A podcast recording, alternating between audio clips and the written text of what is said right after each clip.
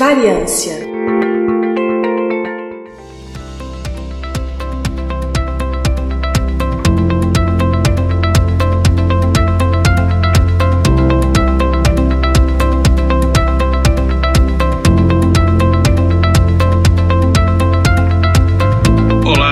querido ouvinte do intervalo de confiança do Briden. Aqui é Igor Alcântara e está começando mais um episódio do Variância. Aqui é um, um intervalo de confiança, uma distribuição uniforme de pensamento crítico. Este é o episódio número 146 e como a gente faz uma vez por mês, como eu disse no começo, esse é o episódio do Variância. E para quem está ouvindo o intervalo de confiança recentemente, vou explicar o que é o Variância. O Variância é um dos nossos spin-offs do intervalo de confiança onde a gente traz aqui alguns assuntos mais específicos, um pouco mais técnicos. Normalmente são episódios mais curtos, gravados por uma só pessoa. Então a gente tem dois spin-offs no intervalo de confiança, cada um deles acontece uma vez por mês. A gente tem então quinzenalmente os episódios principais, que são mais pessoas, são temas que ele desenvolve mais, que é o intervalo de confiança mesmo, e nas quinzenas intercaladas a gente tem uma vez o Variância, que é o que eu estou lançando hoje, e na outra vez o Influências da Ciência, que são os nossos episódios biográficos de cientistas. Muito bem. O Variância de hoje a gente vai falar de um negócio chamado Lady Goodhart. E o que, que é isso? Você está falando de alguma coisa jurídica? Goodhart parece o nome daqueles, sei lá, heróis medievais ingleses, alguma coisa? Não, não tem nada a ver com isso. É uma coisa, a meu ver, muito interessante e que a gente, que impacta o nosso dia a dia todos os dias. A gente cai nesse probleminha da Lady Goodhart praticamente todo dia, se bobear. E por isso eu acho é um tema importante da gente gente falar. Isso, tanto como diria é, o filósofo Fausto Silva, a gente faz isso tanto no pessoal quanto no profissional. Só que antes de falar deste assunto, só alguns recados muito rapidinhos. Primeiro é falar para vocês nos seguirem nas nossas redes sociais. Então, tanto no Instagram quanto no Twitter, nós estamos como iconfpod. É I-C-O-N-F-P-O-D. I-C-O-N-F-P-O-D. Se você não nos segue lá, então não sei porquê. Enfim, segue a gente lá nas, nas redes sociais. No Facebook, você pode pesquisar pela página Intervalo de Confiança e você pode nos curtir. E a gente tem um canal no YouTube que a gente tem alguns conteúdos exclusivos lá, que tem tempo que a gente não publica, porque a gente está precisando de pessoas para escrever pauta para especificamente para os nossos quadros do YouTube de curiosidades, etc. E se a gente conseguir pessoas para fazer isso, a gente volta a fazer, mas enfim, tem alguns conteúdos lá, tem as gravações dos episódios lá bruta, né, os vídeos brutos das gravações dos episódios principais, então você entra lá no youtube.com/barra intervalo de confiança, intervalo de confiança no caso, e nós temos uma lojinha também que é uma forma de você nos ajudar financeiramente. Né? Uma forma muito boa de você nos ajudar é você divulgar os nossos episódios, apresentar para as pessoas que você conhece e mas para manter toda essa estrutura aqui, isso acaba custando bastante dinheiro, uh, ainda mais agora que a gente está começando, inclusive, a, a, a, pagar um pouquinho, só um valor simbólico, mas está começando a pagar os redatores e a gente tem curso com editor, a gente tem curso com vitrine, servidores, enfim, são dois servidores e tal, então uh, você pode nos ajudar ou comprando os nossos produtos na nossa lojinha, então você entra lá intervalodeconfianca.com.br barra loja, tem loja tanto para quem mora no Brasil para quanto quem mora no exterior, ou você pode se tornar um apoiador de contribuir com valores muito pequenos. Todo mês você escolhe o valor, mas valores que começam a R$ reais por mês, gente dá menos que 20 centavos por dia. Para saber mais, tanto se você mora no exterior quanto no Brasil, você pode entrar em intervalodeconfianca.com.br barra apoie, ok? E tudo isso está no nosso site, no intervalodeconfianca.com.br. Esses então, os recadinhos foram dados, como eu disse, eles são muito curtos e vamos falar desta lei aqui, né? O que que essa lei foi aprovada no Congresso? O que que é isso? Calma lá, gente, vamos lá. A lei de Goodhart, ele é é uma lei, é quase que um, um ditado de economia barra estatística, que ela tem um nome, esse nome, como você pode imaginar, por causa da pessoa que a criou. E eu falei que não é uma história de um herói de cavaleiros é, inglês, mas é de um inglês, né? No caso de um economista, um economista britânico, Charles Goodhart. Olha só, o nome, levou o nome dele, é um da lei, né? Bem comum. E, assim, se eu tivesse que traduzir, assim, meio que ao pé da letra, a lei de Goodhart diz que quando uma medida se torna um alvo, ela deixa de ser uma boa medida. Como assim? Vamos lá, calma. Daí, é, deixa eu dar um exemplo rápido aqui, né? Imagina o seguinte, a minha métrica é, por exemplo, digamos que meu objetivo é perder peso. Então, minha métrica, que eu estou import, importante para mim, é perder peso. Essa é uma boa métrica? Não necessariamente, porque pode comprometer a sua saúde. Você pode, você pode perder peso numa semana, mas você perdeu basicamente, sei lá, líquido ou massa muscular. Então, não necessariamente é uma boa medida. Mas eu não vou falar de dietas aqui, né? É, vou falar de outros tipos de aplicações, apesar de que essa é uma aplicação muito boa da lei de Goodhart, mas eu vou falar de outras aplicações da essa lei. E ela é bem interessante por um motivo. Mais uma vez, como diria o filósofo Otto Silva, tanto no pessoal quanto no profissional, muitas decisões a gente usa métricas para tomar essas decisões, né? E poucas coisas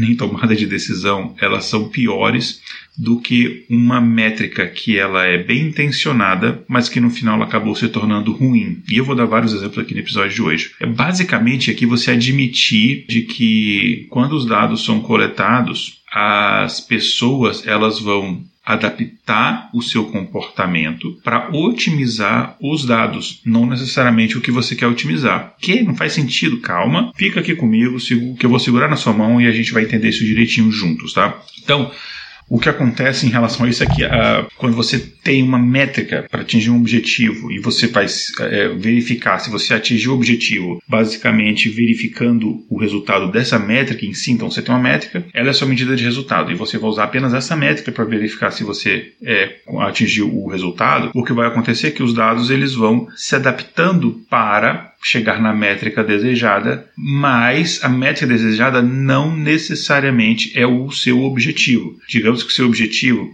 seria melhorar a educação da cidade. Aí você desenvolveu uma métrica que é lá, sei lá, a média de nota dos alunos num determinado teste. O objetivo que as pessoas que vão querer te agradar para chegar no objetivo não vai ser melhorar a educação na cidade, vai ser tirar uma nota melhor neste teste padronizado. Percebeu que são duas coisas diferentes? Então, os dados eles vão acabar se manipulando, não sozinhos, né, pelas, nesse caso pelas pessoas, para que você chegue no resultado, mas o objetivo não vai ser atingido. Às vezes, o objetivo, é, o, a situação vai se tornar pior. Um exemplo muito famoso disso é o que é conhecido como efeito cobra. Isso, não tem nada a ver com Stallone e cobra, não. Eu cheio das referências hoje, né? Não, não é isso não. A história é a seguinte: isso aconteceu na Índia, no chamado Raj britânico, né? Que era a Índia lá sob o domínio do Império Britânico. E o governo colonial, o governo inglês lá na Índia, estava preocupado que tinha um monte de cobras venenosas lá em Delhi, em Nova Delhi, né? E eles falaram, cara, a gente tem que eliminar essas cobras aqui. E como é que ele fala? Vamos dar, como é que a gente faz? Vamos dar um incentivo pra galera para eliminar as cobras. E aí o governo teve a brilhante, entre aspas, aqui, ideia é, de recrutar a população local para fazer aquilo. Só que a galera estava acostumada com aquelas cobras, não se incomodavam tanto, ou sei lá, eles achavam que era uma coisa que outra pessoa tinha que fazer. Então eles falaram o seguinte: olha, a gente vai dar uma recompensa por cada cobra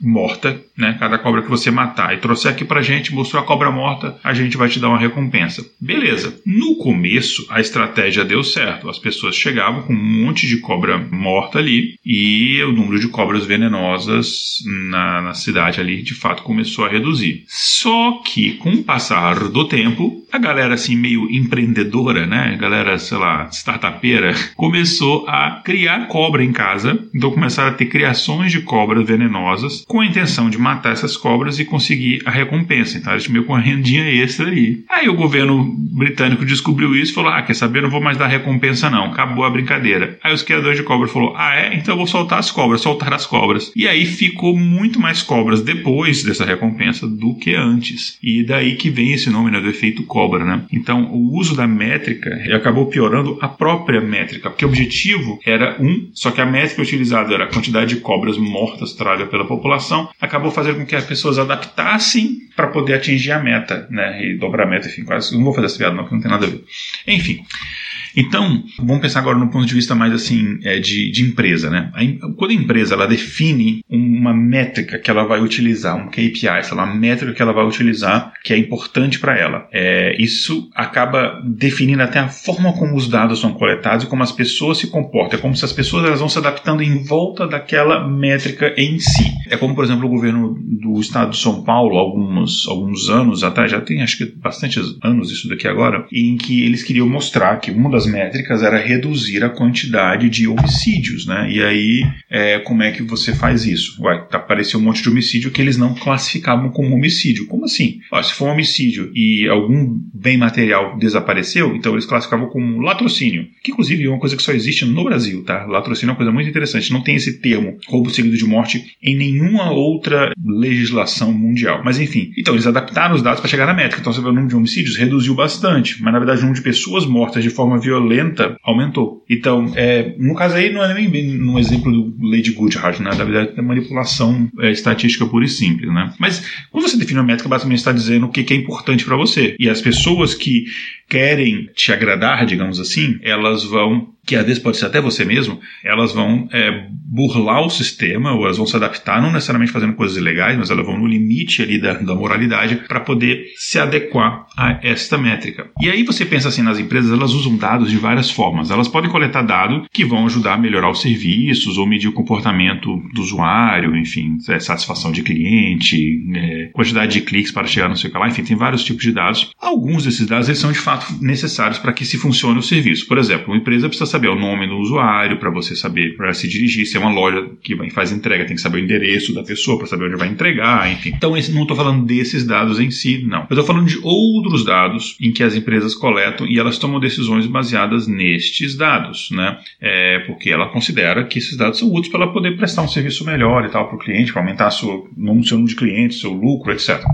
E aí, o que acontece é que a medição de uma coisa, ela pode transformar o comportamento humano, a, a, princípio autêntico, num comportamento dedicado a manipular aquela métrica. Inclusive, tem muita, muita pesquisa científica eh, que avalia o comportamento humano, que depois dessa pesquisa, quando ela vai ser, quando você tem a revisão de pares ali, o pessoal nota o seguinte, olha, essa métrica que você colocou aqui deturpou o estudo, né? Porque as pessoas vão tentar atingir aquilo ali que você colocou, né? Então, então você tem que levar essas coisas aí em consideração consideração, né? Então vamos pegar, sei lá, um exemplo de sala de aula. É, um professor, ele pode olhar para uma sala de aula ali, bastantes alunos, e ele quer de alguma forma, classificar aqueles alunos, são os melhores alunos, os piores alunos, porque, sei lá, ele vai dar algum tipo de recompensa, alguma coisa assim tal, né? E aí, como é que ele vai avaliar? Bom, tem o clássico, né, que são as notas dos alunos, mas ele também pode avaliar é, se os alunos eles prestam atenção nas aulas, se eles fazem perguntas, se eles socializam-se com outros alunos, ajudam as outras pessoas, ele pode ter uma visão um pouco mais ampla. Só que esses itens, quando os alunos percebem que é assim que eles são avaliados, eles vão então manipular o comportamento para chegar até ali. É, é, aquele aluno, por exemplo, ah, então ele gosta que façam perguntas, beleza, então eu vou fazer perguntas. É, e não necessariamente essas perguntas são uma é, genuína curiosidade ou genuíno interesse em aprender. O objetivo é nota, beleza, eu vou estudar para tirar nota, mas não necessariamente eu vou lembrar daquele conteúdo logo depois que acabar a prova, o que é bastante comum. Né? Então, inclusive, muitas críticas do sistema de avaliação apenas baseados em provas é por conta disso, né? Você não necessariamente avalia se o aluno ele compreendeu aquele conteúdo. Tem muita gente, eu conheço muita gente, que é bom de prova, mas a pessoa que você vai conversar com ela não tem menor noção do que ela está falando, mas ela é boa de prova. É, e tem gente que sabe muito do assunto, mas vai fazer a hora da prova, a pessoa não consegue se encaixar no tipo de avaliação. Então, enfim, né? E, enfim, então tem esse, esse, esse, esse problema. Mas aí você vai culpar os alunos? Não, né? Se você pensar assim, se eles operarem dentro das regras, dentro da, da moralidade, etc., eles estão sei lá, é, cozinhando com os ingredientes que foram dados para eles cozinharem, né? Eles estão operando dentro das regras do jogo que eles estão jogando. E eles estão operando dentro das regras que são disponíveis para toda turma. Não é nem aquele exemplo lá, por exemplo, da cobra, que aí o pessoal de fato está tentando burlar descaradamente, passando da linha da moralidade. Aqui no caso, não. Né? Se o aluno percebe, ah, o professor ele dá uma nota melhor de participação, então eu vou começar a perguntar um monte de coisa. Às vezes eu pergunto não tem nada a ver, mas eu vou. Enfim, é, é até quase que, que natural você pensar nesse tipo de comportamento, né? Então, é, a gente tem que tomar muito cuidado, então, qual que seria a métrica, né? Só que algumas vezes, essas escolhas, continuando aqui ainda no caso da educação, elas de fato chegam à ilegalidade, né? Então, assim, lei de Goodhart não necessariamente é, indica comportamento ilegal ou imoral, mas muitas vezes é. Um exemplo clássico aqui que você vai encontrar isso em vários livros de estatística, tipo sobre como você pode usar estatística para mentir, inclusive tem um, livro com um título mais ou menos desse nome, né, como mentir com estatística, e que é um caso que aconteceu no Distrito Escolar de Dallas. Inclusive, na empresa que eu trabalho, a gente chegou um pouco depois lá é, para fazer a avaliação desses dados e tal, por conta de um escândalo que teve lá. E o Distrito Escolar de Dallas acabou se tornando cliente nosso, mas o que aconteceu é o seguinte, você tinha as verbas do governo do, do Texas, era destinada baseada em alguns critérios, entre eles populacionais, mas entre eles muito em relação ao desempenho dos alunos. Então existia uma prova, uma prova padronizada de, de como se fosse o, aquele NEP que tem no Brasil, né? Uma prova padronizada para você avaliar o, como a escola estava indo, como a escola estava ensinando os alunos, então a escola com melhores notas ali nessa avaliação geral, elas acabavam, acabavam recebendo mais verba. Aí o que que se fazia? Como o, os diretores dessas escolas do distrito escolar ali de Dallas, elas, não de todas as escolas, mas de várias escolas, como eles sabiam a data que iria acontecer a avaliação, não era uma avaliação surpresa, obviamente, né, que você precisa encaixar aquilo na sua, na sua, no seu planejamento escolar, na agenda da escola e tal, eles faziam o seguinte, ah, amanhã vai ter prova de avaliação, então aqueles alunos que eram os alunos mais fracos, eles davam algum tipo de atividade para esses alunos fazerem em casa, ou eles davam, criavam algum tipo de atividade que estes alunos específicos eram tirados da escola, então eles iam, sei lá, fazer um passeio, alguma coisa assim. E aí esses alunos não estavam na escola no momento da prova, e aí eles não faziam as provas, eles deixavam só os alunos bons fazendo as provas. Então a qualidade das escolas não mudou, só que eles excluíam aqueles alunos que cuja nota ia baixar a nota a média da escola. Então eles fizeram isso durante alguns anos, até que eles foram descobertos, teve gente que foi empresa, enfim, porque de fato você está manipulando bastante o sistema e tal, enfim, você está, porque até porque tinha, eles começaram a pagar bônus para alguns diretores e professores baseados nisso, e aí professores começaram a fazer a mesma coisa, professores começaram a fazer provas mais fáceis, enfim, então, enfim,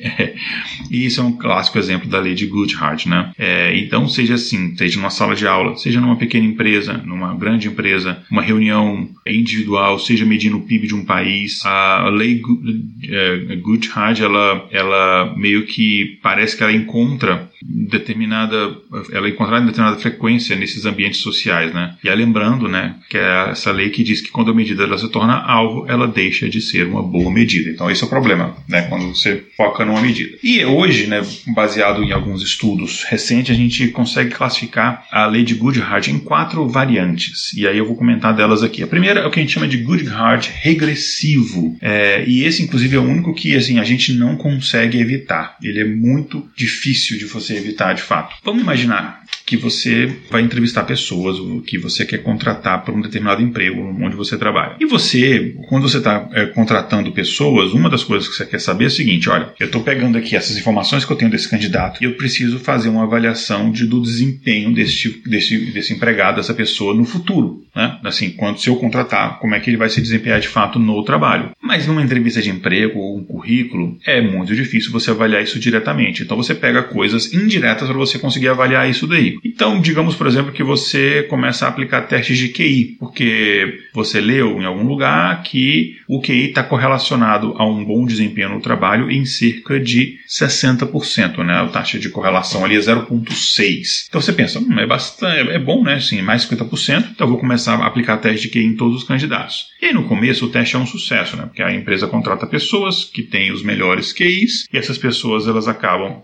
indo bem no trabalho. Aí você fala assim, pô, maneiro, descobrir a chave do tesouro aqui, né, o mapa do tesouro. E aí você começa então a mudar o seu processo de contratação e cada vez você vai dando mais peso a este teste de QI até que chega um momento que basicamente ele é a única coisa que importa. Tem candidato que você gostou, a pessoa tem todos os critérios, currículo bom, experiência, mas não foi tão bem no teste de QI, você acaba não contratando e outra pessoa com menos experiência, mas com um ótimo QI você acaba contratando, né? E aí você acaba contratando só as pessoas teoricamente mais inteligentes, porque o teste de QI ele analisa só um tipo de inteligência, né? Então tem este esse probleminha aí. Só que, depois de um tempo, você começa a perceber que as pessoas com QI mais alto, elas tendem a ter um desempenho pior do que alguns candidatos que têm um QI abaixo dessa sua média da empresa, né, do, do, do QI dos funcionários da empresa. E você percebe que algumas das pessoas de QI alto, elas são muito desagradáveis de trabalhar. É, enfim, as pessoas não conseguem, não conseguem trabalhar em equipe, enfim, tem vários problemas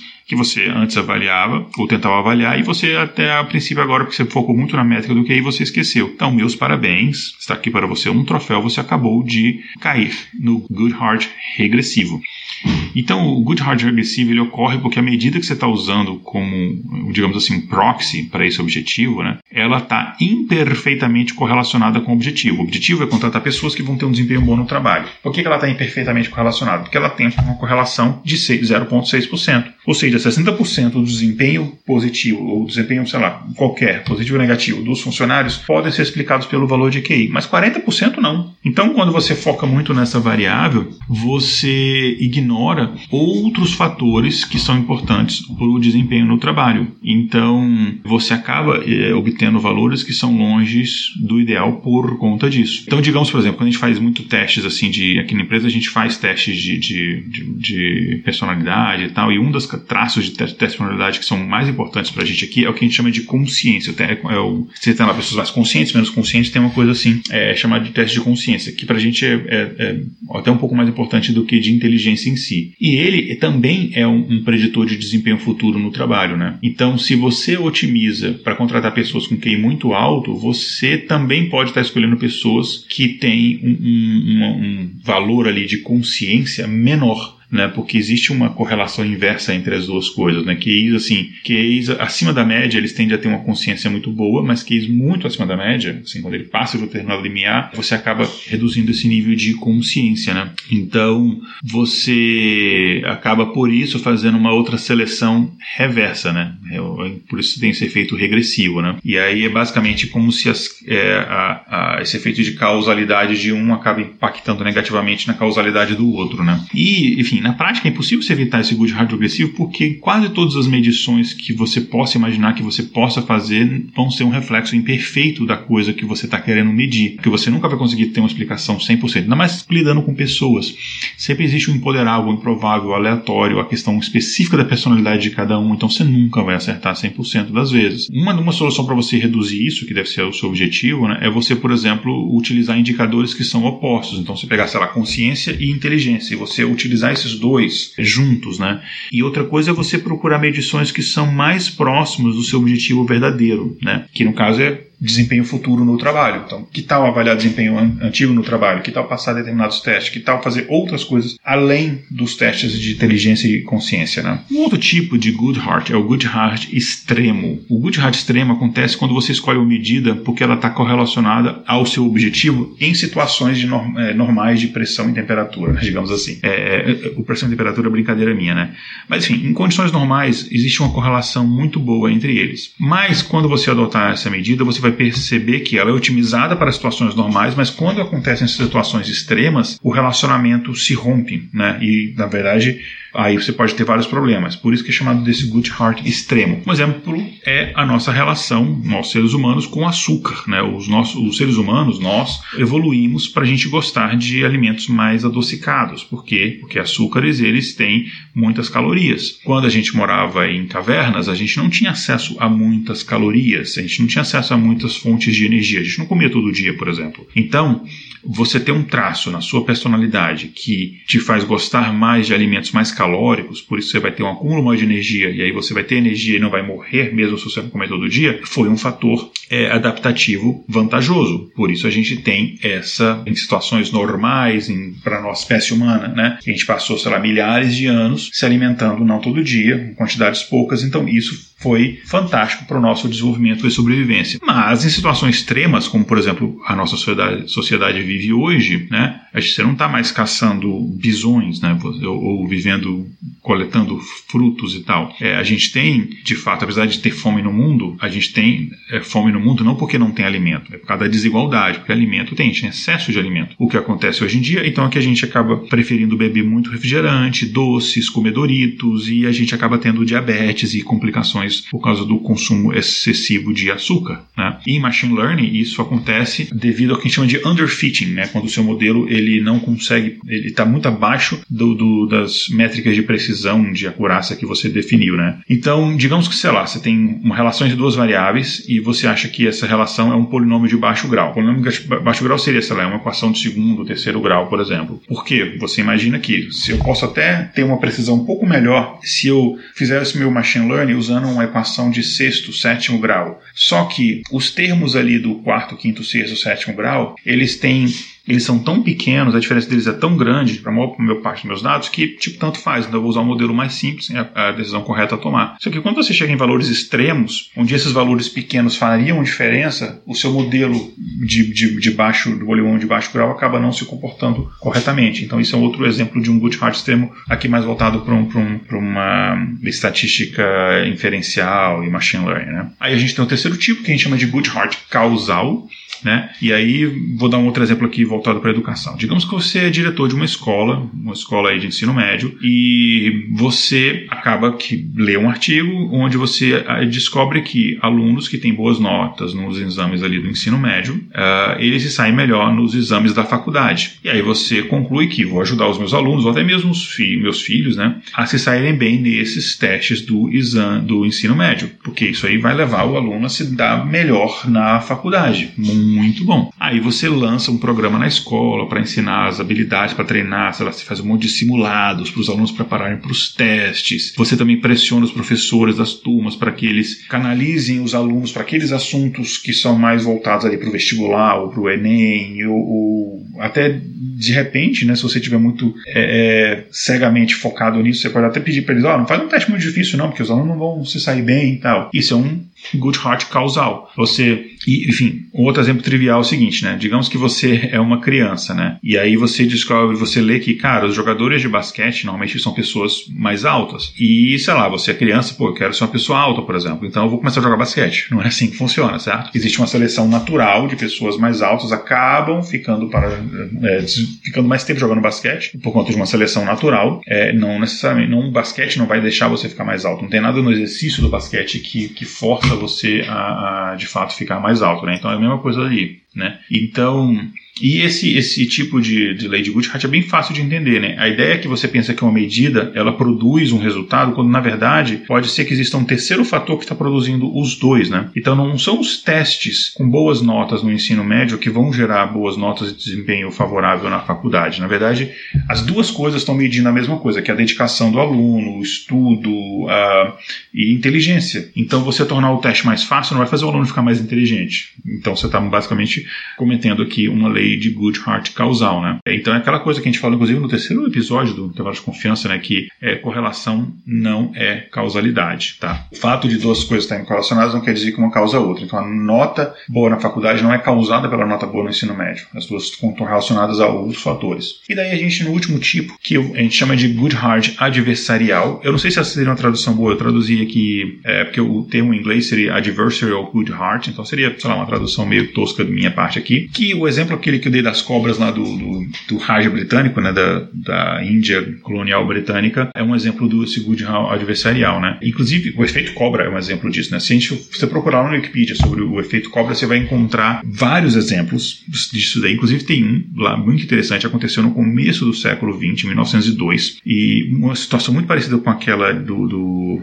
dos britânicos, enfim, mas aqui foi no caso o governo colonial francês em, no Vietnã, ali em Hanoi. Ele criou um programa de recompensa que pagava uma recompensa para cada rato que fosse morto, porque tinha uma, um surto ali de ratos na cidade de Hanoi. Muito parecido com a história da Índia. E para coletar a recompensa, a pessoa precisava não levar o rato morto, mas levar só a cauda do rato. Ficou mais fácil ainda, né? Aí o, o, o governo colonial ele descobriu que começou a notar que tinha um monte de ratos sem rabo andando na cidade. Os caras, cara, como assim os ratos sem rabo, né? Então o que, que o pessoal fazia? Os caçadores de rato, eles capturavam os ratos, cortavam o, a cauda do rato, deixavam o rato solto para que ele pudesse voltar para onde ele vivia e ter mais filhotes, e mostrava o rabo, ganhava o dinheiro, e depois pegava outros ratos que estavam de idade adulta e cortava o rabo do, do, gato, né? Enfim, então isso é um exemplo clássico, né? Um outro exemplo relacionado a esse good hard adversarial é o que a gente chama de de Campbell, né? E aqui abre aspas.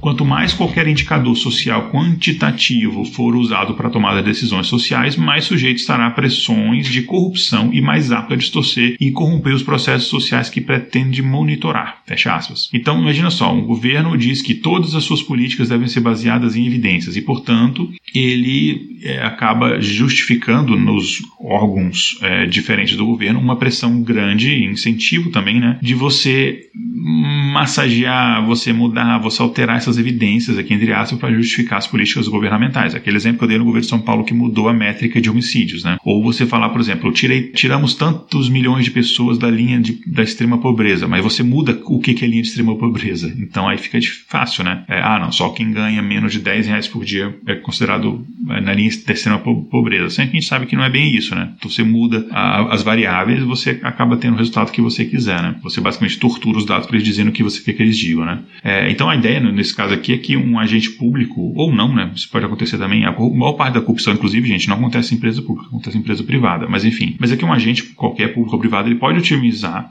uma determinada métrica de maneira que se você anule o efeito que você queria obter com aquela métrica, o famoso efeito cobra, né? E ou você pode manipular tanta métrica que você não consegue nem prever o resultado, né? É, e a solução para isso, então, a solução é o que a gente, é você fazer o que a gente chama de pré-mortem, né? Então, você coloca assim, ok, antes de executar uma política, ó, a gente vai adaptar essa política aqui, eu vou começar a usar essa métrica e vamos tentar agora fazer uma reunião e vamos tentar pensar formas que as pessoas podem burlar essa métrica.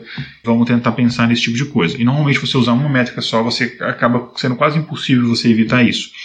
Então você usar diferentes métricas que são normalmente opostas ajuda você a reduzir esse efeito. Né? Então basicamente é, esses aqui são alguns exemplos disso aqui que é a lei de Goodhart. Espero que vocês tenham gostado desse episódio. É, se você gostou, compartilhe aí com as pessoas que você conhece. Não fique caladinho, não. Não seja um ouvinte do intervalo de confiança tímido. Compartilhe. É, inclusive, no post desse episódio tem também o link para você fazer parte do nosso grupo dos ouvintes no Telegram. Entre lá e bata um papo conosco, fala o que você achou. E conte pra gente exemplos de lei de Goodhart que você viu no seu dia a dia, você é, profissionalmente ou pessoalmente, o que você ouviu falar e tal. Conta pra gente. Compartilhe também nas redes sociais as histórias, compartilhando o episódio para as pessoas terem conhecimento, ok? Essa pauta foi escrita por mim, Igor Alcântara, a vitrine é de Julia Frois, as vinhetas de Rafael Chino e Léo Oliveira, a voz das vinhetas é de Letícia Dacker e Mariana Lima, a direção de redação é de Tatiane Duvalle, redes sociais e marketing Tatiane Duvalle e Kézia Nogueira, gerência de projetos Kézia Nogueira e a edição é de Léo Oliveira. Para saber mais sobre o nosso projeto ou nos apoiar, visite intervalodeconfianca.com.br. É isso então, gente. Um grande abraço, até o próximo episódio. Tchau, tchau. Ashla